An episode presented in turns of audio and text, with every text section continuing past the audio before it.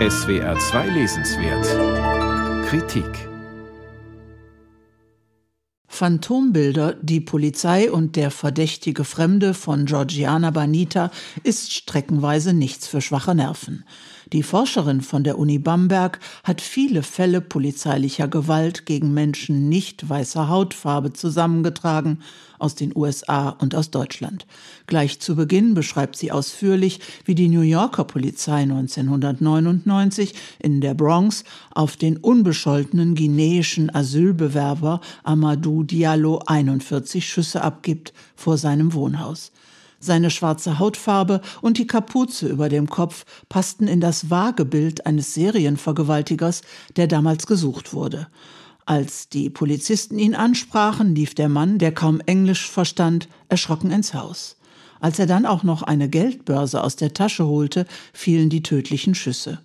Angeblich haben die Beamten angenommen, er habe eine Pistole gezogen. Die Polizisten, schreibt Banita, hatten ein sehr vages Phantombild im Kopf und Diallo entsprach dem, wie wahrscheinlich auch viele andere schwarze Männer in der Bronx. Um diese wenig aussagekräftigen Phantombilder als Ursache von Polizeigewalt geht es Georgiana Banita in ihrem Buch und sie verortet sie nicht nur in den Köpfen der US-Polizei, sondern auch in denen ihrer deutschen Kolleginnen und Kollegen. Dafür bringt Banita zahlreiche Beispiele, etwa das des in einer Dessauer Arrestzelle verbrannten Asylbewerbers Uri Jallo aus Sierra Leone.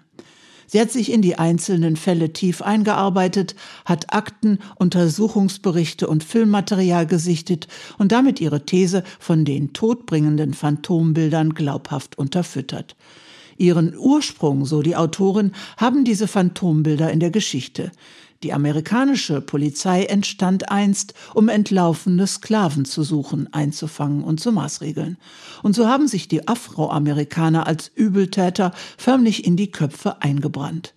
In Deutschland haben Kolonialismus und Nationalsozialismus wesentlich dazu beigetragen, Menschen mit dunklerer Hautfarbe als fremd auszugrenzen. Mit einem Beispiel aus Stuttgart veranschaulicht die Autorin, dass Polizeigewalt, aber auch gesellschaftliche Ausgrenzung und Vernachlässigung bei Nichtweißen ebenfalls dazu führen, dass sich Phantombilder festsetzen. Banita zitiert nach der sogenannten Stuttgarter Gewaltnacht im Juni 2020 einen 17-jährigen Italiener, der der Polizei Racial Profiling vorwirft, weil er wegen seines sogenannten Kanacken-Outfits Jogginghose, Goldkette, Bauchtasche ständig kontrolliert werde.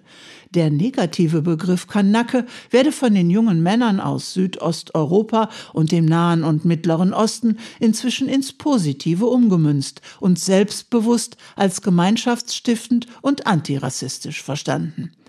Weil man sie grundlos unter Generalverdacht stellt, benehmen sich die jungen Männer der Polizei gegenüber so, wie behauptet wird, dass sie sich benehmen, was die Gräben weiter vertieft. Eine Stärke des Buches, viele Beobachtungen werden mit statistischen Daten untermauert. Die Autorin von Hause aus Anglistin geht immer wieder auf den Umgang der Polizei mit Fremden in Filmen wie King Kong oder Robocop ein und untersucht auch Romane von Arthur Conan Doyle bis Henning Mankell auf ihre Phantombilder. Sie pflicht dies in die einzelnen Kapitel ein, was das Buch etwas unübersichtlich macht. Besser hätte sie diesen von vielen Lesern und Leserinnen selbst nachvollziehbaren Beobachtungen ein separates Kapitel gewidmet. Ansonsten aber schreibt Georgiana Banita verständlich und flüssig. Sie schlägt vor, anstatt in mehr Technik für die Polizei, in mehr soziale Maßnahmen, beispielsweise für jugendliche Migranten, zu investieren. Bleibt zu hoffen, dass dieser durch das Buch gut begründete Vorschlag bis in die Politik vordringt. Georgiana Banita, Phantombilder, die Polizei und der verdächtige Fremde, Edition Nautilus, 480 Seiten, 24 Euro.